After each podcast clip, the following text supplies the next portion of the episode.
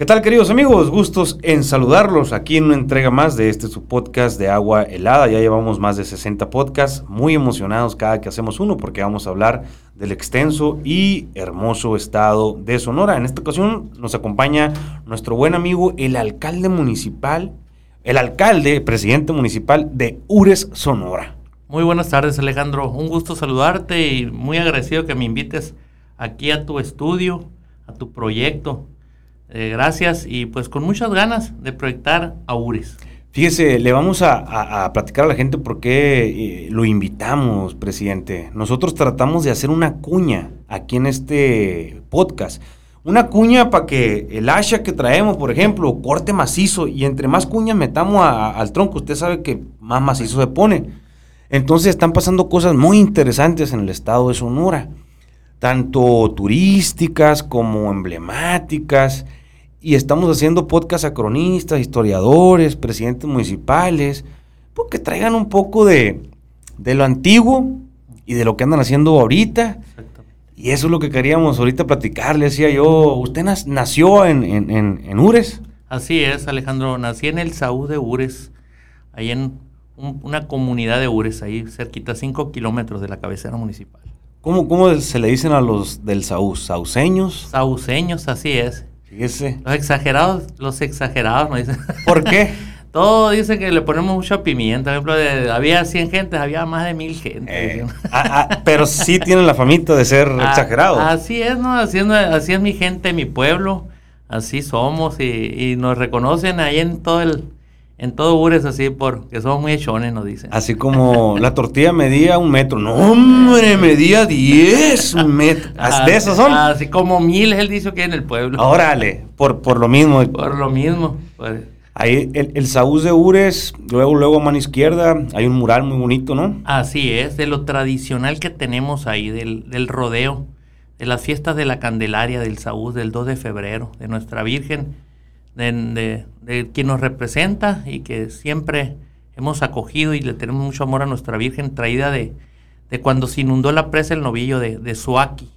Los suaqueños nos, nos trajeron a, la Virgen de la Candelaria. Órale. ¿Y, este rodeo cuándo empieza? Eh, o sea, literal, ¿es, es rodeo de, de, toro? Es, es, jaripeo. Jaripeo.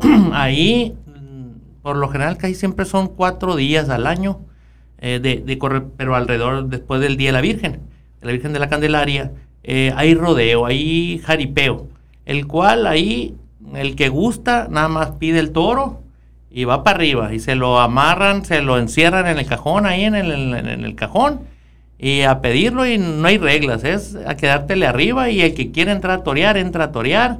Lógicamente, pues hay seguridad y garantía, siempre están los vaqueros, hay dos, mínimo dos vaqueros que están al pendiente, tanto de la gente como del animal también, ¿no? Y este, siempre hay protección civil, hay Cruz Roja, y sin decir que, mm, pues, música para ambientar, la clásica música que, que pues todo el mundo nomás oye el gandareño, Viva Tepupa, Días Felices, y dice, para que estoy en el Saúl de. Órale. Es, esas canciones ahí son muy representativas. Exactamente. Por la conexión que tienen con los de Tepupa. Así es, con, con tanto, como dije ahorita, ¿no? Con lo que es lo, lo, que venían de Suaki, Tepupa y Suaki, Tepupa y Batuca. Batuca, así es. Pero más ahí al Saúl, más llegaron de Suaki, los suaqueños. Oh, muy bonita música. ¿Y es música viento? Eh, por, antes era música viento, ahorita ya es, ya es música con, con, con equipo pero por lo general en los toros se busca la música que toque eh, eh, esas canciones, ¿no? Lo que es tradicional del gandareño, Días Felices, Arriba Pupa, puras así de zapateado y que recuerdan la época de, ahí. De, los orígenes de allá de, los pueblos hundidos. Así es. Oye, presidente, y hablando un poco de fiestas, ¿el baile ranchero en qué fechas es? El de la Casa Urense es, es alrededor de a mediados de junio, eh, junto con el Día del Padre. Y en Pueblo de Álamo hay otro baile ranchero, que es el último fin de semana, penúltimo, bueno, fin, eh, fin de semana del mes de agosto. En el que traían a Tito y Torbellino. ¿Cuál es? en el de la Casa Urense, ahí en Ures, en Ures. ¿Cuántas veces fue seguidas año con año Tito? No, sí, mi respeto para los jóvenes estudiantes, es de los grandes, de los bailes que más gente concentra Lo que es el baile de la Casa Urense ha llevado en su momento a quien ha estado de moda, ¿no? A Tito Torbellino, al Commander, a este a Rosas, Javier Rosas también lo llevaron en su tal. Pues Laberinto y La Brisa casi siempre tratan de hacer presencia ahí, ¿no? Es Karim León. Karim León fue a la fiesta del Saúl, fíjate. Karim León, no, que yo recuerde, no ha estado en, el baile, el baile ranchero. ranchero. En la fiesta del Saúl sí estuvo. Es, es, bien interesante cómo nace el baile ranchero, porque voy a decir cómo yo sé, ¿no? Ahorita usted me, me corrige si me equivoco. Eh, nosotros como por ser de pueblos tenemos que, yo siempre digo a la raza, la gente que es de pueblo aquí en la ciudad nos tenemos que forzar mil veces más para poder llegar nomás a la ciudad a estudiar. Y pues comienzan a nacer estas casas de los estudiantes. No sé la verdad en qué año haya nacido la de Ures, en qué año se haya fundado. Creo que es alrededor, no estoy, ahorita te voy a decir la verdad, pero creo que es alrededor de, de 1970. 1970, yo creo que, más o menos tenía esos números yo estamos hablando de hace 52 años aproximadamente. Entonces, eh, pues el, joven viene del pueblo a, vivir aquí a la gran ciudad de Hermosillo, a estudiar en la Unison o en cualquier lugar. Es bien caro vivir en Hermosillo, más cuando eres estudiante. Exactamente. Y existen estos tipos este, cobijos o respaldos educativos que son las casas de los estudiantes y crean este baile para financiar la comida, y la luz y el hospedaje. La casa del estudiante aquí en Hermosillo, ¿por dónde está más o menos? Por la Manuel González. Bueno, antes Manuel González, hoy él es Soria. Entre no reelección y la calle Cerdán. Allá cerquita de, pues, el Cerro de la Campana bajito, ¿no? Sí. Yo, he ido a visitar los morros y muy buena armonía, o sea, se ve que eh, hay, hay, dos chavalos, no sé si están todavía, hace como siete años fui yo, dos señores, el Ramón, el cocinero, me imagino, es un señor que mis respetos para él, es una institución, es el padre de casi todos los jurenses. Fíjate. Porque él le tocó, tiene la verdad bastantes años ahí, yo creo que ya pasó de los 25, 30 años ahí. Se puede decir que es el papá de muchos jurenses porque te vienes del pueblo y alguien es el que los cuida, ¿no? Y es Ramón. Y tiene algo mágico, Ramón, la verdad. O sea, el liderazgo que tiene ante tú. Usted sabe que cuando uno es joven es rebelde por naturaleza, por ser joven, y que si te voltean a ver, pues me la como ardiendo. tiene bien controladito el compita y, y, te sientes muy bien, la verdad, en, armonía. Entonces es una batalla, es una batalla titánica en el sentido de la lucha del día a día, de que emerjan liderazgos, cuántos alcaldes no habrán salido de la casa urense, cuántos profesores, maestros, incluso diputados, no sé. Exactamente. Que le sirvan al Estado de Sonora. Y, ahorita se me viene así como el, sentimiento ese de qué profundo es tener una casa del estudiante, a tal grado que hacen un baile el más visitado. Exactamente. El más popular. Es, tienen un liderazgo los muchachos de mis respetos, ¿no? Para convocar gente, para hacer actividades para lograr unirse y lograr eh, apoyarse entre ellos y a las familias de Ures. Eh, la verdad, yo tengo de mucha deuda con esta casa del estudiante y vamos a... ¿Usted estuvo en la casa del estudiante? Te voy a decir, no estuve. Mi papá me mandó con unos familiares, yo también batallé, y me mandó con una tía a vivir aquí a Hermosillo. Yo también viví con una tía. Y, y así pues salí adelante, pero sí tenía la intención de, de querer estar ahí. Sí, Mm, de en Babiácora no tenemos casa el estudiante. Eh, este, y hay varias, ¿no? Está la de Zaguaripa, está la de. Así, hay, hay varias casas de los estudiantes aquí en Hermosillo, la de Empalme. Y yo creo que también hay que ser algo bonito, ¿no? Mi respeto, exactamente. Sí, es. Eh, es, muy importante, es mucho fortalecimiento para el municipio que haya una casa, la verdad, sí, el estudiante te ayuda mucho, porque sí es cierto, es muy pesado para cuando tú te vienes. Hay, hay gente que no tiene familiares o los familiares que tienen no, tienen cabida para dar atención a esos estudiantes que vienen de fuera. Para que la gente más o menos se den una idea, alcalde, eh, aproximadamente cuánta gente va al baile ranchero. digo, más o menos. Eh, por lo general, para mi punto de vista promedio, es alrededor de 5 mil. Ha habido eventos donde ha rebasado los 7 mil, 8 mil. Y ha habido eventos ahora con la pandemia que han mermado a 4 mil, 3 mil, pero yo, yo estimo promedio que a ese baile va alrededor de 5 mil gentes. De nuestra región, hablando de Eh, Ures a Cananea. igual, Yo creo que es el baile más grande de la región, la verdad. Exactamente. Cada baile tiene lo suyo. Babiácora en, en diciembre, pues acoplamos unas 3000 Ajá. gentes aproximadamente en las fiestas de diciembre. Exacto. Donde el trago de canela sabe muy bueno. en, en- en- en el friazo, ¿no? Ese, Las fiestas de Huepac tienen lo suyo, que si no llueve no son fiestas.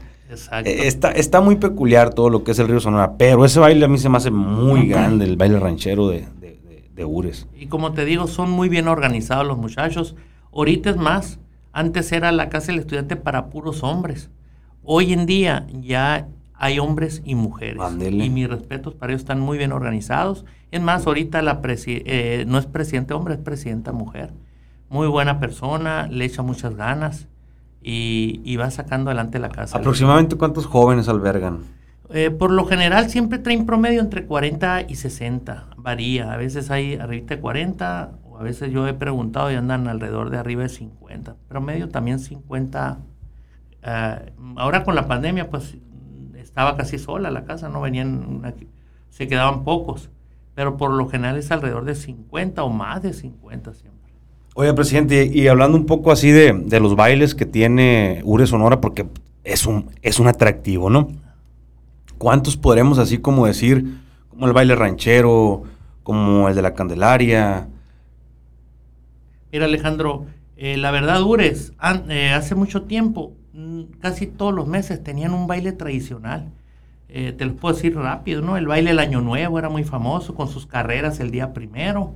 Luego te brincabas al- a la fiesta del Saúz en febrero. Y luego ya en Semana Santa venía el, la- el Festival Enrique Quijada con la Caravana del Recuerdo, que es una, una festividad muy grande de Ures. Y así te ibas yendo a, la- por ejemplo, la festividad en mayo de Santiago de Ures, y en su tiempo en San Juan en Ures, y luego en el Rancho San Pedro, San Juan y San Pablo, perdón, San Pedro y San Pablo, eh, finales de junio. Y así te ibas yendo eh, mes con mes. Y cada pueblo tenía su fiesta tradicional. Guadalupe de Ures el Día de la Virgen de Guadalupe. eh, este San Rafael de Ures en octubre. Pueblo de Álamo en agosto. Casi cada comisaría, pues, Sí, el- o comunidad. Exactamente, Ures tiene 13 comisarías y todas tienen su fe, todos se Su- su festejan. baile. pues dice el dicho, todos tienen su santo, ¿no? Y todos se festejan.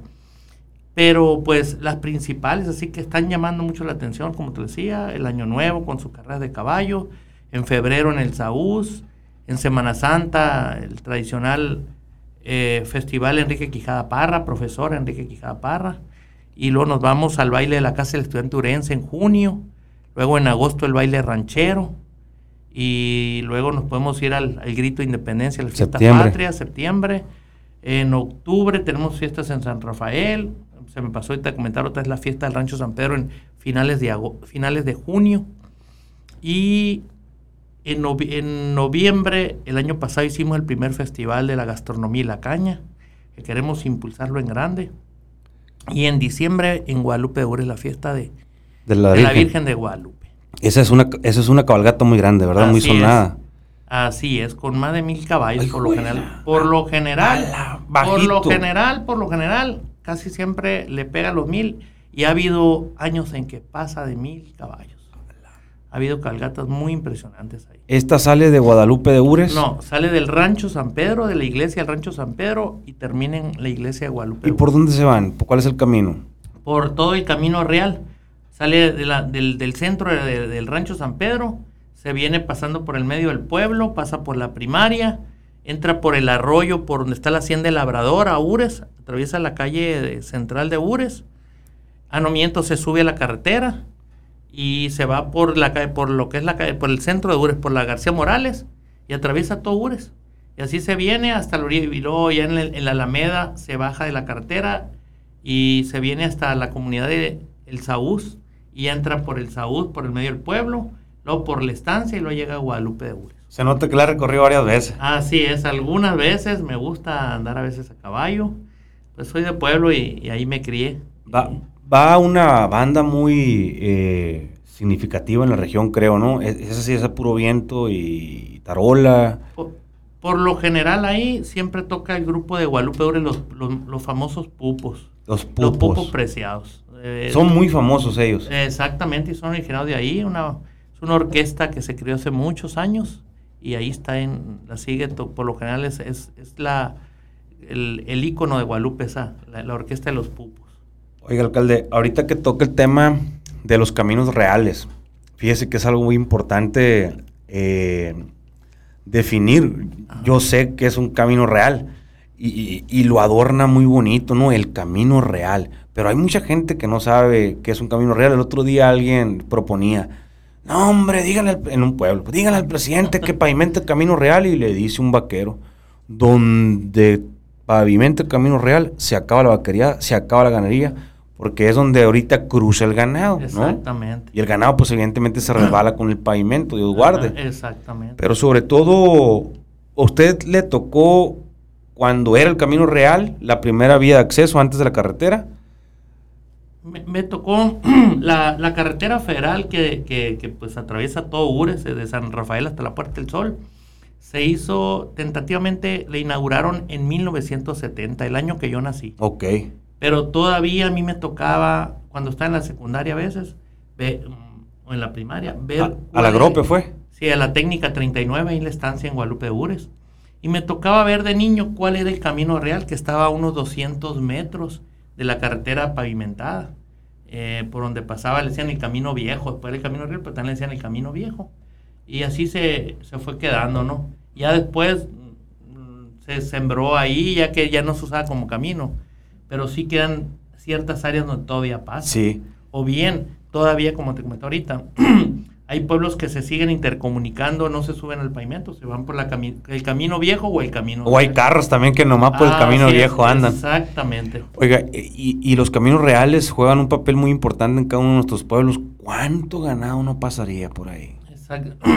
Fíjate que hace unos 15, un mes más o menos, me tocó ver ahí en Ures que iba por la, por la calle principal, por la, por la contraria, la que va de que pasa, para, atraviesa Ures para ir para la sierra. Y a la altura donde está el hospital general, pasaron arriando como 40, 50 vacas. Nunca me tocó, me quedé impresionado, pues me tocó hacer el alto. Y ver que iban para, el, como que tenían que atravesar Ures, ¿no? Entonces, para el lado del pueblo de Álamos, pasaron como con 50 vacas. Raro ver ahí en Ures, hoy en la actualidad, que pasen con vacas por medio Sí, a, mí sí me ha tocado ver. El otro día ahí en San Pedro la Cueva me tocó una, una rea muy bonita. Luego tengo una charra. Resulta que le hablo a un camarada de, de, de Yeco, era ese amigo mío. Como a las 6 de la mañana. Le echo la llamada. No me contesta y me pone un WhatsApp. Ahorita te marco, ando en la corrida, me pone. Yo me imaginé un peliculón, presidente, precioso, allá en los paisajes de Yécora, en la corrida. Todavía me lo imaginé con las chaparreras que medio le reparaba el caballo y lo hacía para atrás y le tiraba un lazo a las vacas. Bueno, varios vaqueros.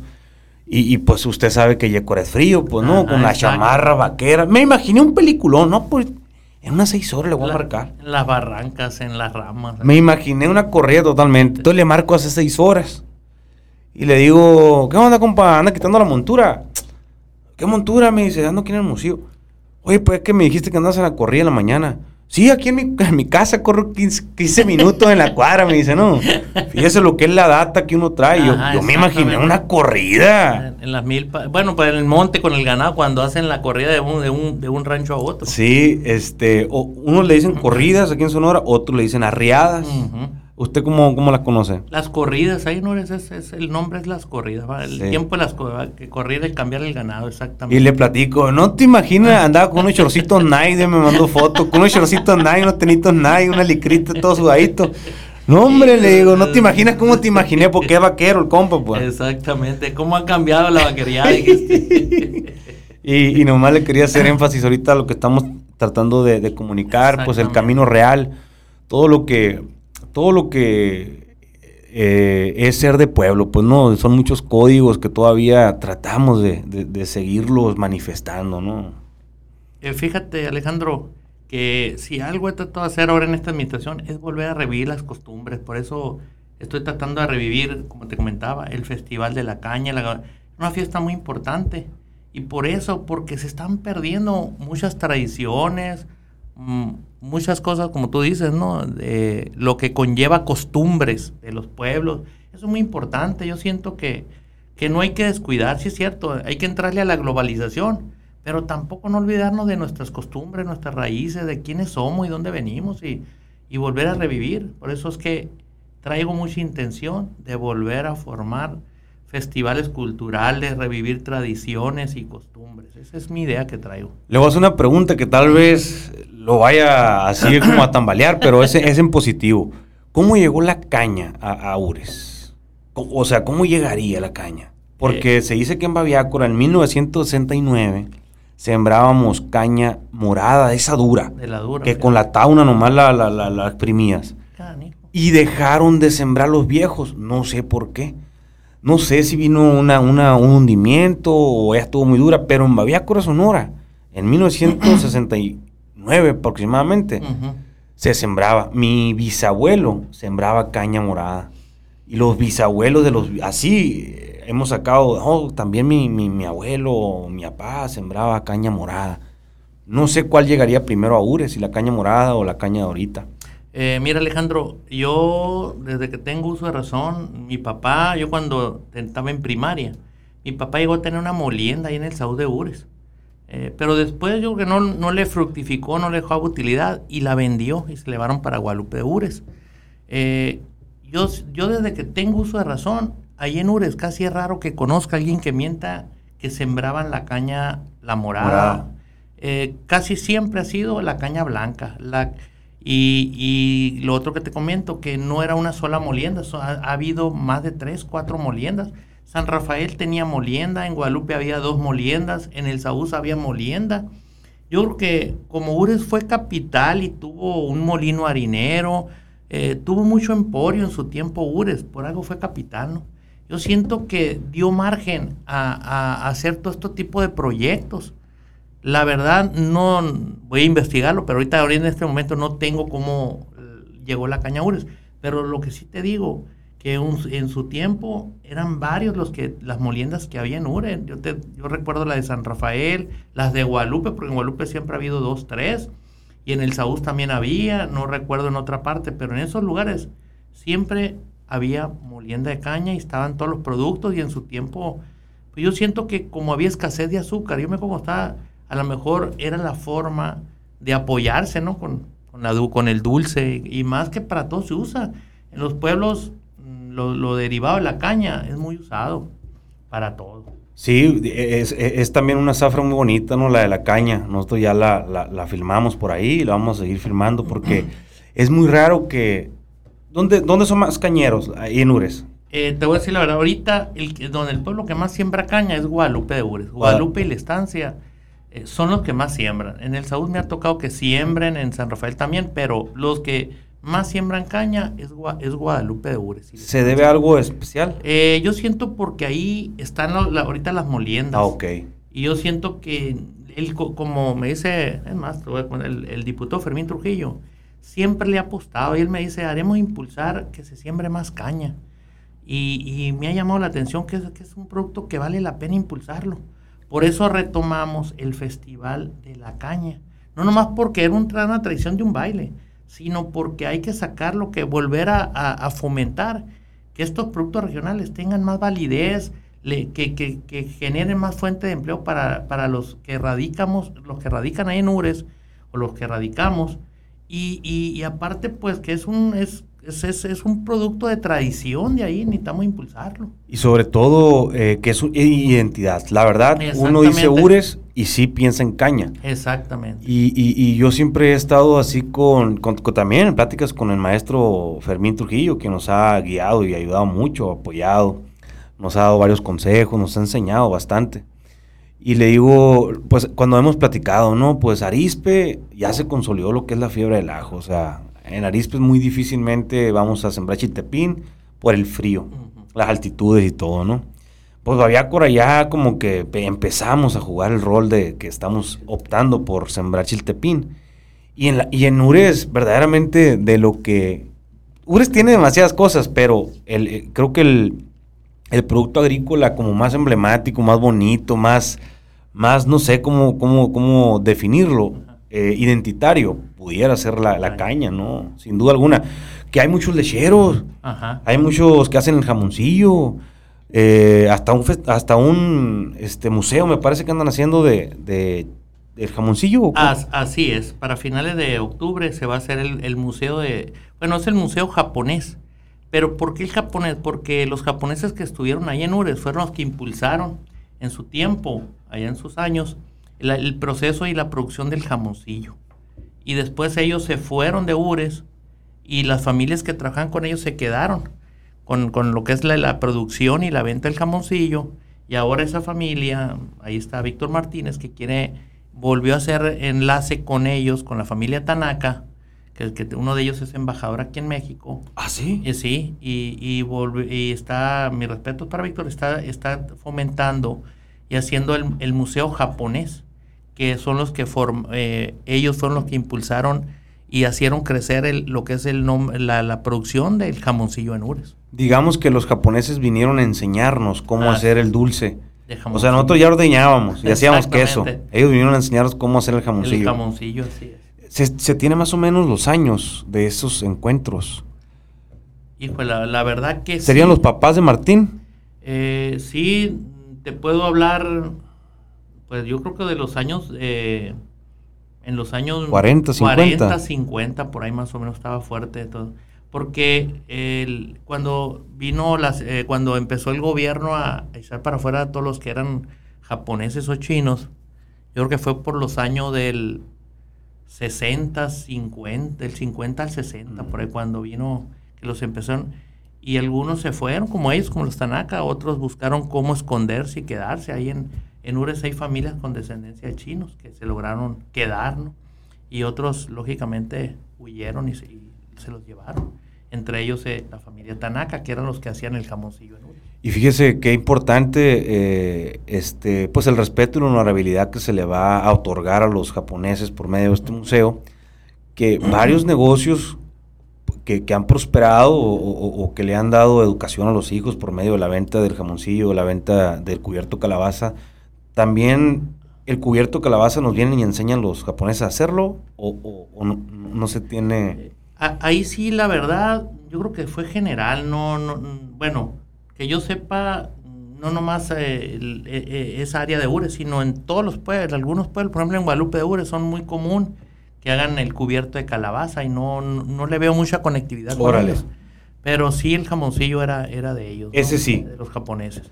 Y, y la verdad, de este, como te digo, hay muchas familias no nomás ahorita, en aquel entonces era una sola familia, ahorita son muchas las familias que viven de la producción y elaboración del jamoncillo. Yo creo que calculándolo así, yo me voy a atrever a dar una cifra de jamoncillo que se producen en Ures. Fácil, fácil, han de ser más de 5 mil diarios. Exactamente. Facilito. Exactamente, hay bastante gente que, que vende y algunos hasta exportan para Estados Unidos.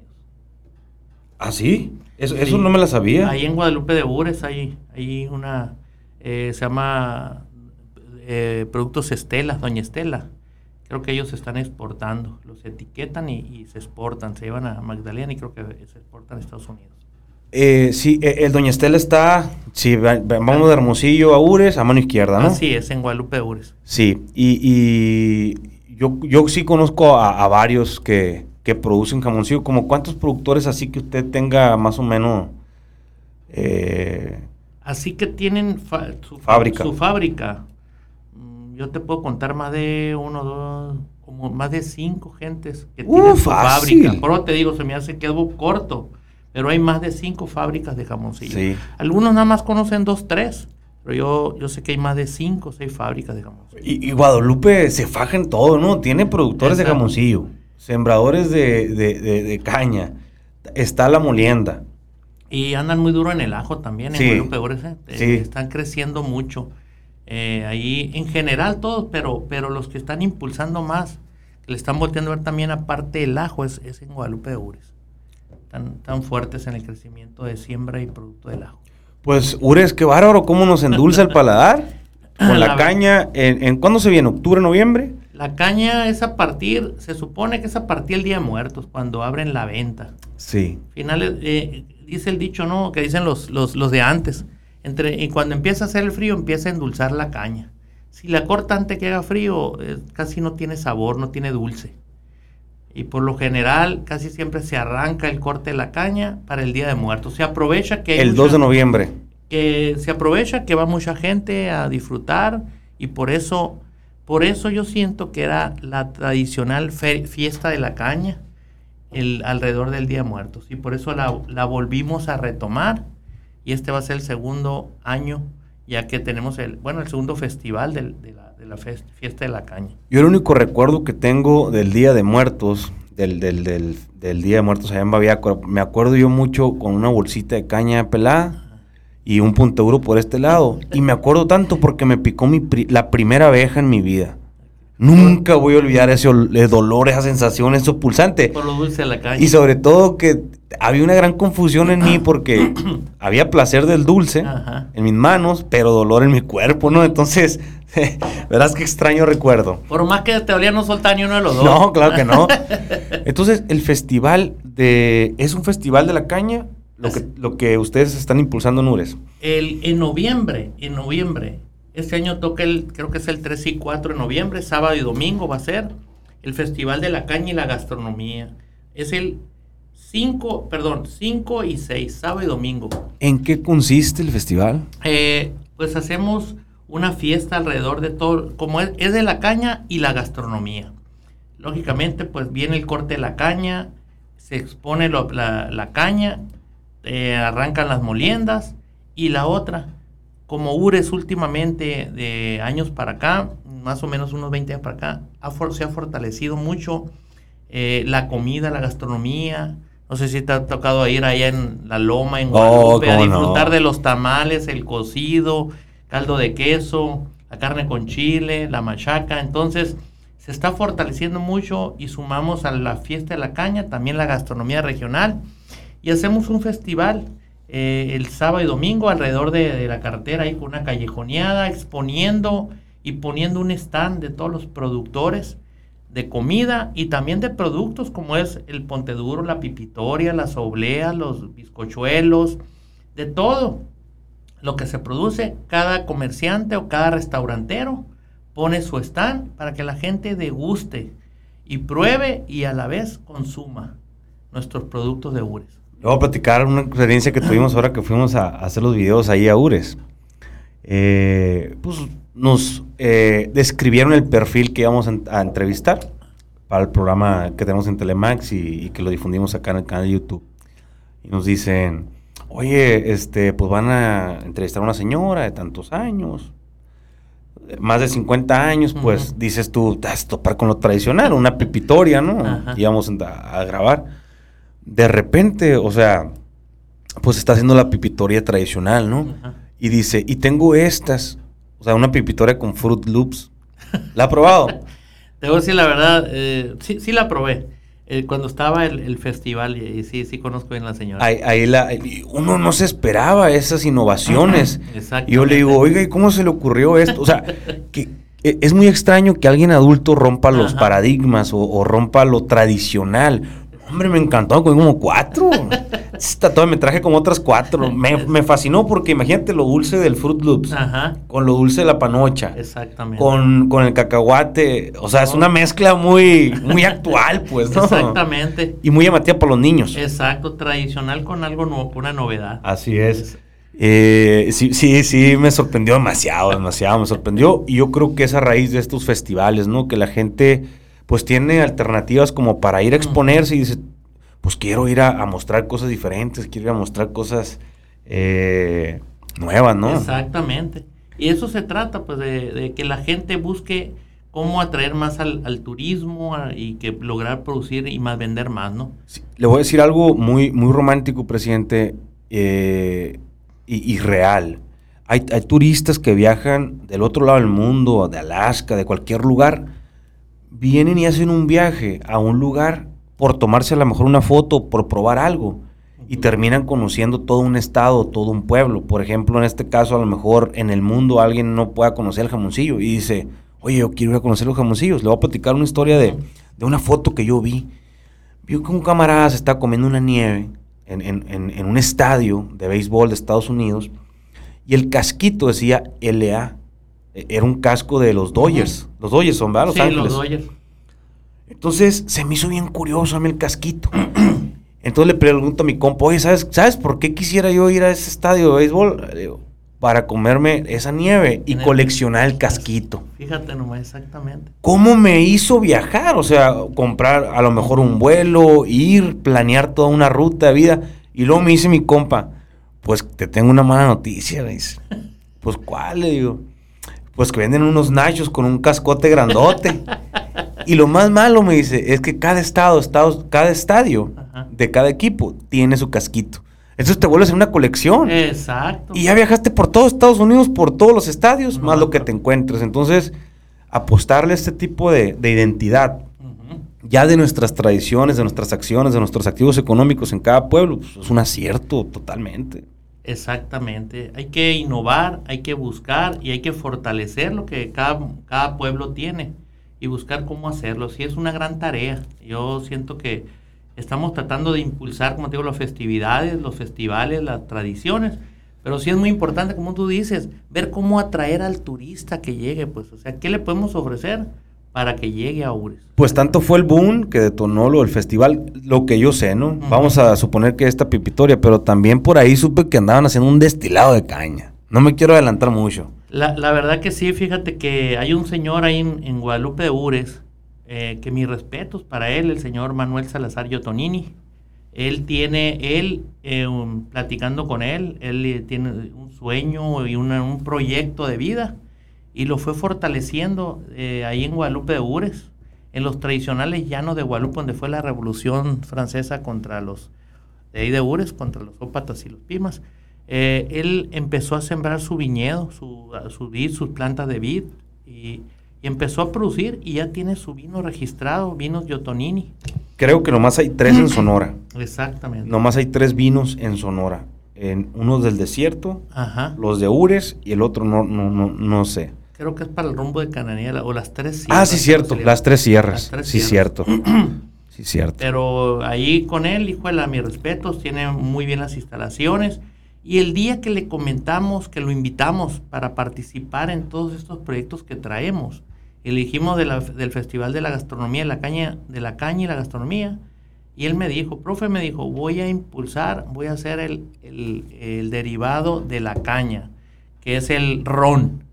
Y pues hasta ahorita yo no lo he probado, pero tiene, yo creo que ya lo, ya lo empezó a hacer o lo iba a hacer, me dijo, para este año. Fíjese. No, hombre, y- Entonces, y, es, es una... una... persona que le echa muchas ganas y ha traído mucho turismo a Ures. La verdad, mis respetos y mi reconocimiento para él y, y su proyecto familiar. Y volvemos al camino real. Exactamente. Allá está por el camino real, Hay que ¿verdad? atravesar, hay que entrar por un callejón de un arroyo, pasar el río Sonora, pasar las milpas y llegar a, a los, como él dice, a los llanos de Guadalupe, ahí apegado al ejido, al monte ahí. Sí. Que no está lejos, está de ahí de, de la carretera, yo le voy unos 4 o 5 kilómetros. Y es camino real, entra cualquier carro. Lógicamente, hay veces que el río trae agua en época de lluvias y, y de este a veces se batea poquito, pero por lo general casi todo el año es accesible para todos. Y también están ahorita próximamente a, a hacer el primer festival del Bacanora. Así es, no, no se podía quedar atrás. Eh, está creciendo, la verdad, gente que le está apostando al Bacanora. Reconocer a nuestro gobierno que quiere impulsar el proyecto del Bacanora y a través también de, nuestra amiga Célida López de Turismo, que quiere impulsar festivales. Y pues nos nació reuniéndonos con los productores de Bacanora, con los que siembran y lo producen. y pues con el apoyo de la, de- del municipio dijimos, ¿por qué no hacer en grande el Festival del Bacanora?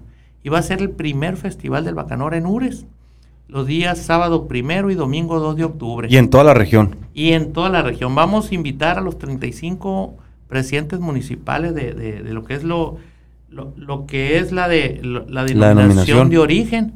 Vamos a invitar en general todos, pero a los 35 que corresponde, yo les quiero pedir de favor que me hagan, que vayan y me lleven un litro de bacanora de su municipio.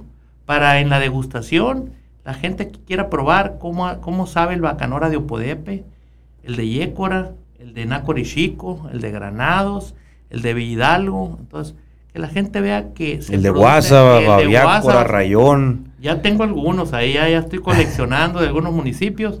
Y ojalá los presidentes municipales me ayudaran y, y hacer cómo tener de los 35 municipios una, un litro para que la gente lo quiera probar, que debe ser el mismo, ¿no? Pero hay veces que el suelo y las condiciones de cada municipio a lo mejor cambian un poquito la sensación.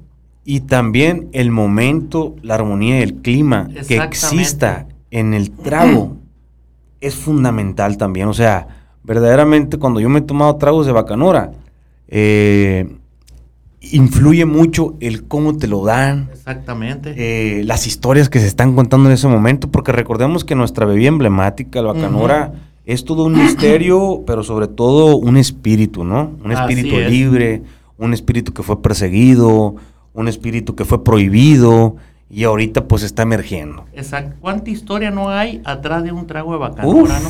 Historia, mitos, leyenda, eh, sacrificios, porque cuánta gente no se sacrificó y luchó y, a veces hasta, a lo mejor a algunos hasta les tocó bastante tragedia, ¿no? Para lograr, porque muchos lo veían como un negocio y fue muy erradicado hace muchos años. Entonces, pues queremos hacerlo en un lugar emblemático ahí en Ures, en el Molino Harinero, que también queremos que ese lugar de que fue un molino harinero ahora eh, pase a ser un museo de museo museo industrial y parte de ese museo sea una, en una área, en un rinconcito, darle su lugar al comité del Bacanor y de los productos regionales de Ures.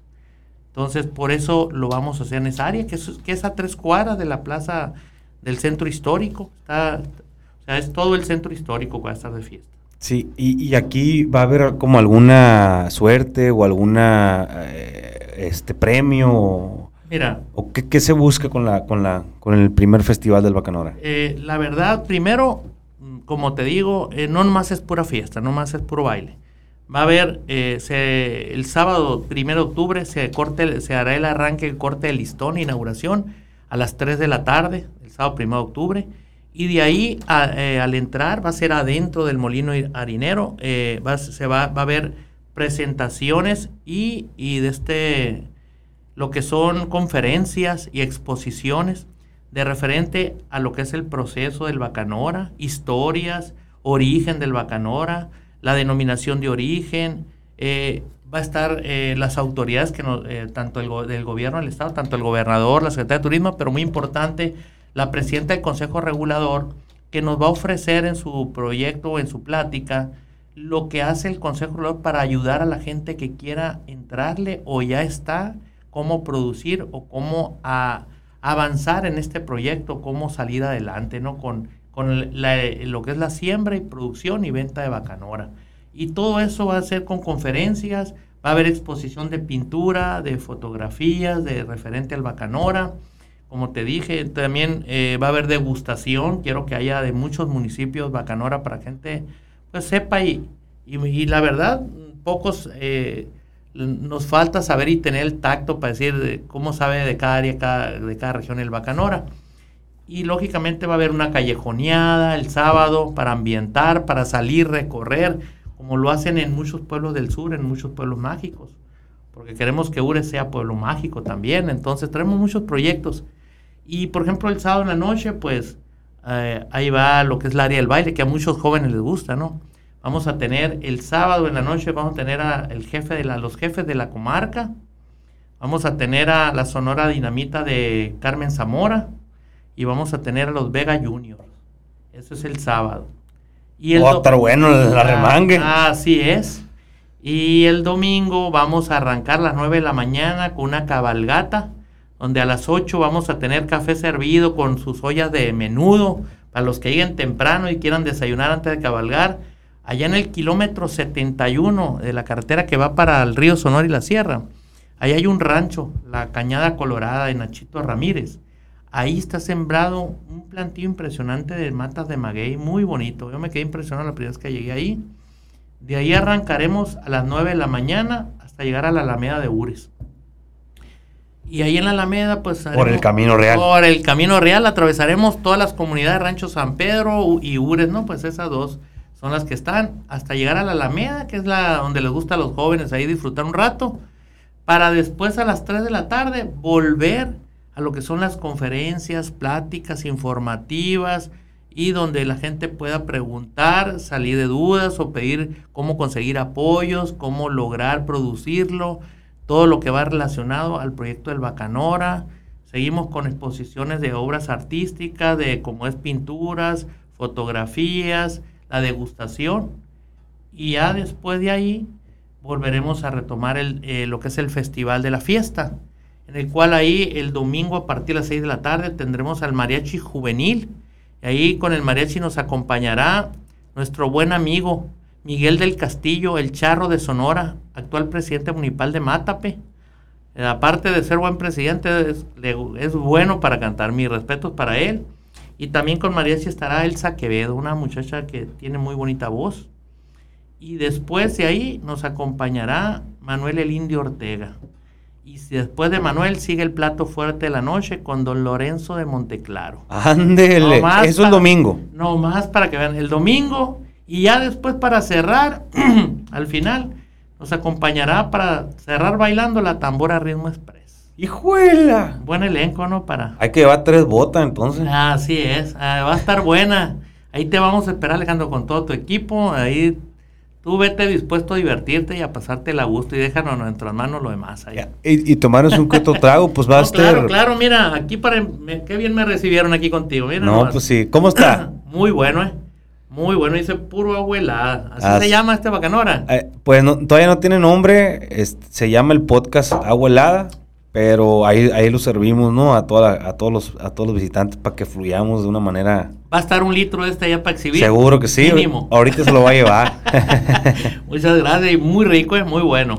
Oiga, pues, muy, qué, qué, evento tan, tan, tan lúcido, tan, tan propio para el primer festival del Bacanora y sobre todo esta, esta idea de que la gente va a poder tener oportunidad ahora sí que probar un caballito de cada, de cada litro, pues, ¿no? Imagínense, vamos a tener bastante cantidad para que la gente deguste y valore y, se quite la tentación y de saborear un buen bacanora hecho con buena calidad y en nuestros pueblos. Yo creo que debería de dar un premio a la persona que se atreva a tomarse a lo mejor un, un caballito de este tamaño pero en los 35 botellas. Imagínate cómo va a terminar. Puede ser bueno el reto. Vamos a ver, ya está. Le apuesto que va a haber un que otro exagerado de Saúl que quiera participar. ¿eh?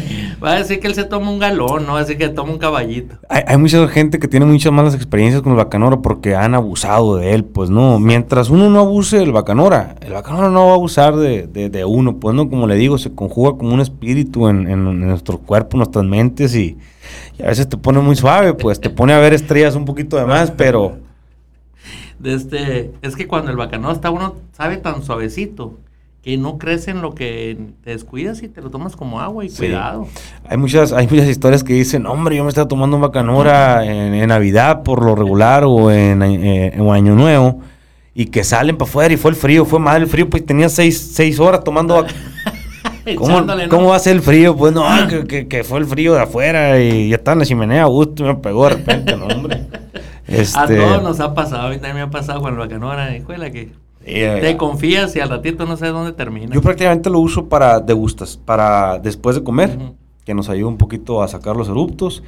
Y, la verdad, un que otro bacanora me gusta leerlo mucho. Fíjate que se me pasó comentar, entre los expositores va gente que también va a hablar de lo, de lo que es en medicinal y remedios. ¿Cuánto, la verdad, la gente de antes ¿Cuánto uso no le daban medicinal al bacanora? Por ejemplo, cuando tenías todo, échate una cucharada de bacanora con limón, uno, un dientito de ajo y, miel. Recordemos que el bacanora era para los ópatas alimento, armas, porque lo usaban como defensas en los corrales y, Exactamente. sabe que, es bravo. Ajá. Medicina, alimento, eh, incluso también para construir las casas, ¿no? Porque Exactamente, todo lo que se puede utilizar y y no le hemos dado, nos ha faltado, a, la verdad, aquí a mucha, pues a nuestra cultura, a nuestros pueblos, el utilizar todo. O sea, aquí tiramos las hojas, tiramos el saite, se tira, cuando en otros lugares aprovechan, como dice el dicho, ¿no?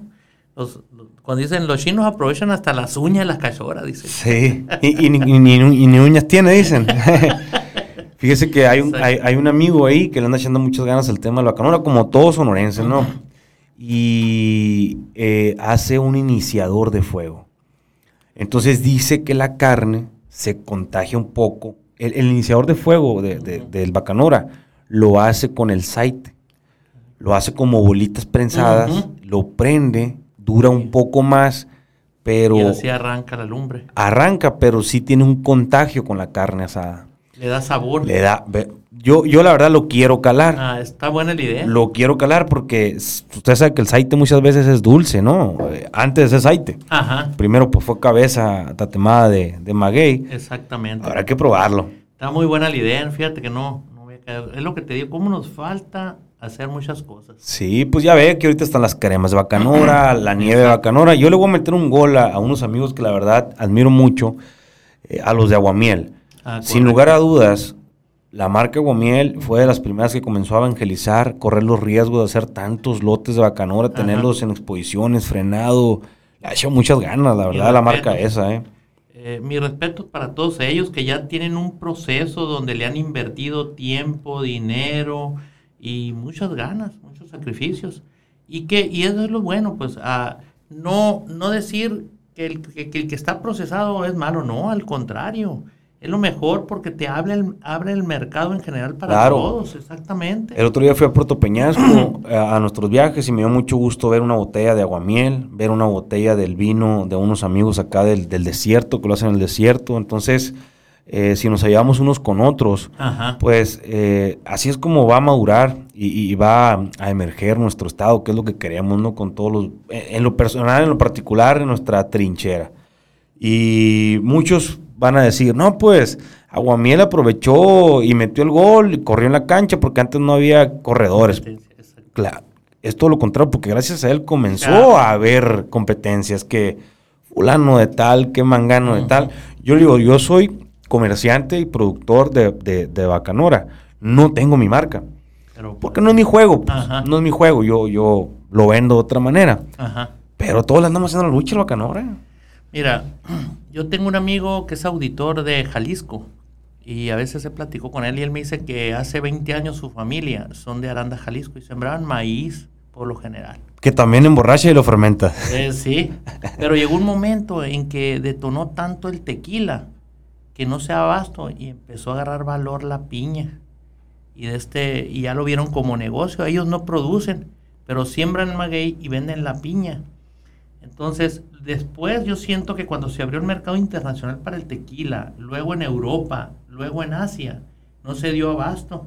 Entonces surgió lo que es el mezcal de los estados del sur, Michoacán, Oaxaca, todos esos estados, y también no se han dado abasto. Entonces viene un proyecto, yo siento, mi punto de análisis, mi punto de vista, es que viene un proyecto muy fuerte para Sonora, porque agarrando ya, o sea, haciendo el proceso de registro, de tener la marca, estar en, como dice, con, eh, como que esté regulado y que esté bien hecho el bacanora y bien, va a agarrar mucho valor. Y la otra, pues no necesariamente si yo me interesa el proyecto del bacanora, no necesariamente tengo que invertir para hacerlo producir. Simple y sencillamente, si yo soy ejidatario, pues empezar con a lo mejor con mil matas de, de, de la planta del bacanora y luego a los años con los, eh, con los hijos enraizar y duplicarla, triplicarla y hacerla crecer. Y después, en vez de vender becerros, voy a vender piñas de bacanora. Sí. Que yo me acuerdo que alguien me dijo hace tantos años valían 7, 8 pesos, ahorita ya andan en 10, 12, en 12 pesos, 20. 15. Y así van a agarrar valor. El otro era bien 70 en un vivero.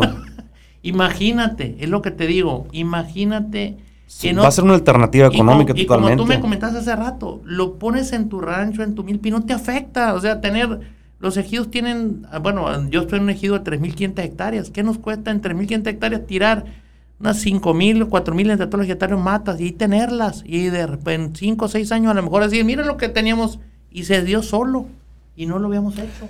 Fíjese que como sonorenses estamos muy vírgenes en muchas cosas. Uno, turísticamente hablando, ¿no? Yo creo que de los, de los, de los estados, el menor que tiene turismo nacional, internacional, mundial, eh, somos nosotros, ¿no? Exactamente. Eh, ¿Por qué? Porque a lo mejor, mm, pues no nos conocen, sin embargo, nos estamos preparando, presidente, con mucho ímpetu, con mucho respeto. Eh, antes no se veía la lucha de las calles limpias de los pueblos. Ahorita ya estamos compitiendo quién tiene la calle más limpia. y se abre un departamento del gobierno para qué? Para mantenerlo limpio. los servicios del trenecito que ustedes tienen, por ejemplo, que a lo mejor para muchos ha de ser, pero viene a enriquecer este tipo de cosas. Y, yo siempre, yo escribí una política pública, se la voy a regalar ahí para ver quién, este, quién, quién la echa a volar. Yo siempre pensé que un ejido, eh, pues usted sabe que un ejido en cada municipio tiene 14, 15 mil y ya se reparten en todos los ejidatarios, hectáreas, ¿no? Yo decía, el mezquite es mucho más redituable en inversión que tener dinero en el banco. ¿A qué voy con esto? Que del mezquite, ya un mezquite de 5 años, arriba le podemos cortar el 30% de, del árbol, lo hacemos carbón, pero para el año que viene ya se va a reponer el mezquite, ¿cómo crece? Exactamente. Y sin regarlo, Hacerlo como pueda, pues no cortarlo. Y sin regarlo. Número uno. Número dos, alimento natural para el ganado, la pechita. Pero en la pechita podemos encontrar harina. O sea, en la pechita podemos encontrar el, famoso atole que nuestras abuelas nos hacían. Ajá.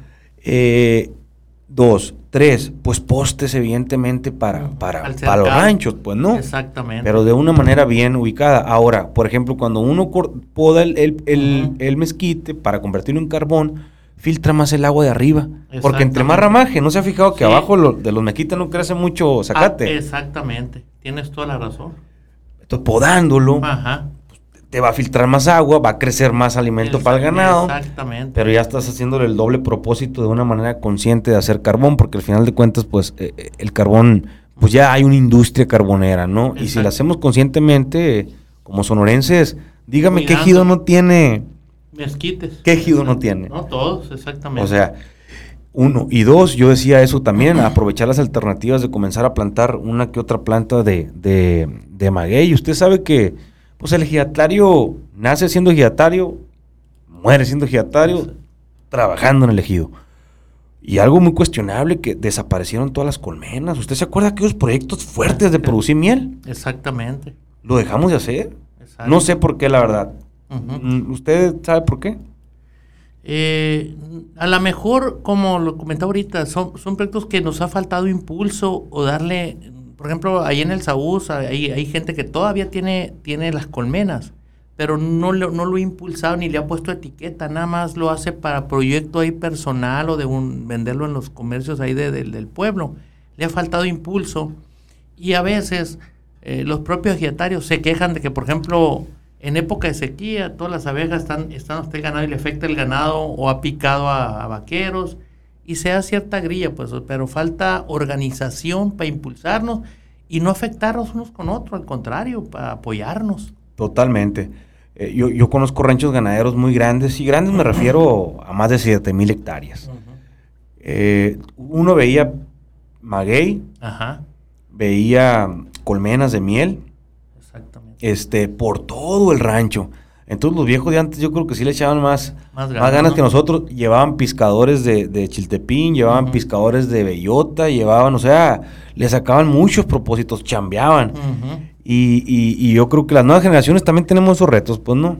En, lo particular, pues uno anda haciendo los suyos, sus intentos ahí por, por, por lo que nos compete en los negocios, pero sí, es muy apasionado todo lo que tenemos, todas las áreas de oportunidad que tenemos. La, la, verdad que sí, como te lo comentaba de hace rato, a la veces nos gana la globalización, el ya no voltear a las tradiciones, a lo, a lo que es de, origen de nosotros, sino andar viendo, eh, a veces yo lo, yo lo comento ahí en, el, en los pueblos, eh, y ahorita un regador ahí en los pueblos te anda ganando 500 pesos de día y 800 pesos de noche. Porque casi no lo saben hacer. Eh, por día. Y prefieren venirse a una maquiladora Hermosillo y ganar a la semana 1.200 pesos, 1.300 a la semana. Que de esos 1.200, 900 te va a costar vivir aquí. Eh, y más los camiones, más los traslados. Y allá lo puedes sacar fácil. Sí. Pero pues, Te digo que ahorita hay muy poca gente que sabe regar. Exactamente. Ya, hay muy, ya te das un tiro para encontrar un regador. Exactamente, es lo que te comento. Yo, yo, lo vivo porque ahí en mi ejido todo el mundo no quiere sembrar porque no haya regadores. Eso es lo principal. Sí, ahorita le digo, nos andamos dando un tiro ahí en la, en la, en la sequía, limpiándola, se ensolvó ahora con las aguas. Y traemos una retro, pero ocupamos seis retros, yo creo, porque... me imagino la, tarea, ¿no? Sí. Y, Antes era, y antes no había retro, a pura pala la gente de antes. Le voy a platicar algo, jefe, que a mí me tiene sorprendido. Eh, uno de los canales de riego de nosotros se llama Félix. Yo me apellido Félix. Mi, mi bisabuelo ahí anduvo involucrado en el tema. Fíjese los los pantalones de antes. Que tenían Fíjese los pantalones de antes de la gente. Ahorita lo tenemos eh, más o menos eh, pavimentado, nos falta otra parte de pavimentar, sigue siendo todavía de tierra. Pero en aquel entonces, con aquellos entendimientos de aquellos hombres, que usted sabe a lo que me refiero, que preferían agarrar la pala y sangrarse los dedos ahí. Exactamente. A entender a las leyes y a, leer, ¿me entiende? Y llegamos en qué otro apoyo y lo que no entiende uno no le hace caso y se voltea. Exactamente. Fíjese qué hicieron estos hombres. No sé, no sé en qué año y a qué presidente de la República, pero le gestionaron un sifón. Porque llevaban como 40 años, a puro pulmón hicieron un camino. A puro pulmón hicieron un camino. Y, como lo hicieron a pura pala, entonces todos los años no solamente ensolvaba, sino que el río se lo llevaba. Y volverlo a hacer. Y volverlo a hacer, porque por ahí pasaba el arroyo del rancho. Pusieron este sifón, santo remedio, pero yo me pongo a pensar, la capacidad de aquellos hombres y ahorita no nos podemos autoorganizar entre nosotros. Exactamente.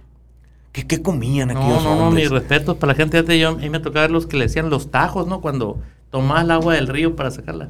Unos canales que veías para abajo, más de dos metros de profundidad en ciertas partes, ciertamente. Y a pura pala, y a pico y pala, aunque, pues cierto, era mega, no era blando, pero de todos modos. No, imagínese Exactamente. mojado eso, cómo pesa. Pesado, pesado. Eh, eh, una vez un, un amigo mío me, comentó, era es de Zaguaripe, y me dijo que eh, estaba el, señor ya adulto, pues ya muy mayor, que era bueno para la pala, ¿no? Y le dijo al hijo, métete a, escarbar el tajo, a sacarlo, estaba enterrado, hay que, hay que, para que, para que llegue el agua. Y empezó el muchacho batallando, es que no sabes por lado de otro lado, no quisiera saber ni por este. Muy pesada la tarea esa. Exactamente. Pues ahí quedó mi alcalde. la invitación a los festivales. Muy agradecido, Alejandro. Ahí los esperamos en URES. Hay mucha tarea. Agradezco a nuestro gobierno, al Estado, a nuestro gobernador. Desde el primer día, él nos, nos dijo que URES iba a ser pueblo mágico y lo está, eh, yo siento que para allá vamos. Y lo está comprometiendo lo estamos comprometiendo y para allá va. Eh, nos está impulsando, posiblemente van grandes proyectos para URES. No me queda la menor duda de que a lo mejor mañana pasado va a tener una extensión de universidad. Con el favor de Dios. Con el favor de Dios. Vienen obras muy importantes para URES, igual para todas las dependencias de gobierno que nos están ayudando, SECOP, SIDUR y todas, el Secretario de Educación y Cultura, pero también una muy importante, que también me alegra mucho que nos esté apoyando con todas las ganas la licenciada Celia López para hacer de URES Pueblo Mágico. Sí. La llave del desierto es Santa Ana. La llave al río Sonora, sin lugar a dudas, es Ure Sonora. Así es, Alejandro.